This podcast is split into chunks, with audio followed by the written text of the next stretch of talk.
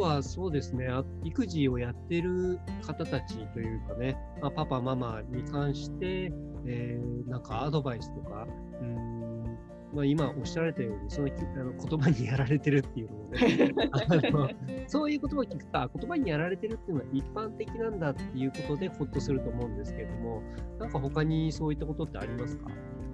なんかあの昨日も昨日かな配信させてもらったんですけれどもあの自分の育児に自信を持つっていうことを昨日配信させてもらっていてでなんかこういろんななんか育児情報っていろいろこうネットを探したりとか本で見るといろいろあると思うんですけどなんかそれがこうできなかったからっていう風な感じでこう自信をなくしてほしくないなっていうようなことはいつもあのママパパには伝えています。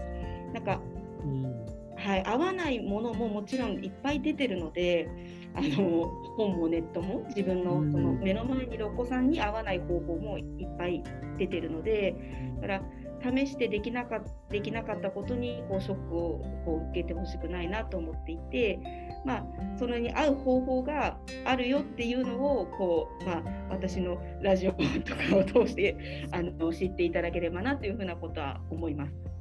なるほどですね。でも、これで救われる人はすごいたくさんいると思います。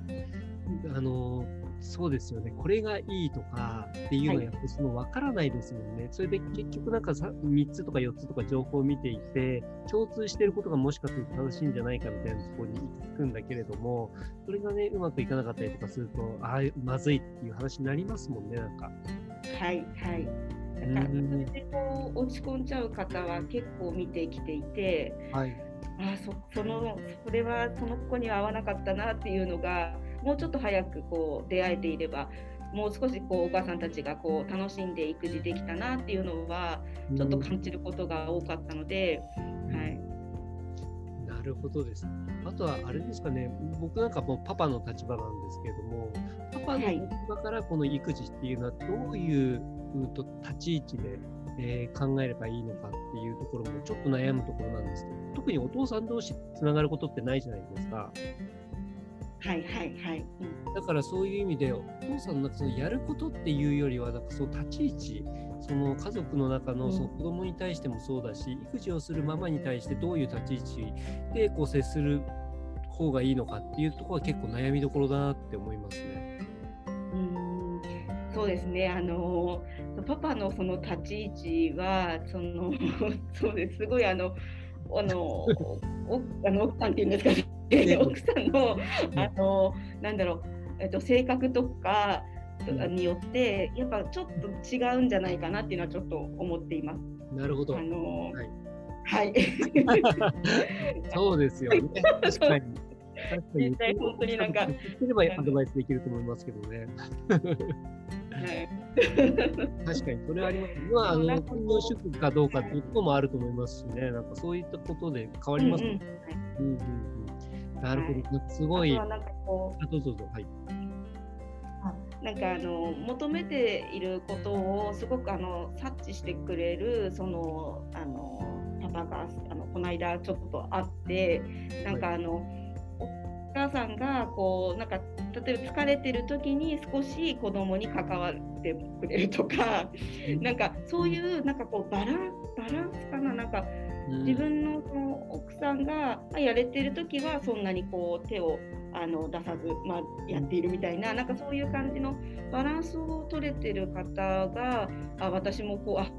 見習わなきゃなみたいな感じのことを思ったことはありました、あのパパの話を聞いてて。なるほどですね。はい。ちょっとあの意識するようにします。あんまり意識してない。で、なんかすごいね、僕自身のあの普通に相談になっちゃったんですけども、なんかあっという間に自分の相談の中時間が来ちゃいまして、最後になんですけど、まあ今聞かれてる方、パパ、ママに関しては多分先ほどお話しいただいたと思うんですが、例えば、えー、まあ音声配信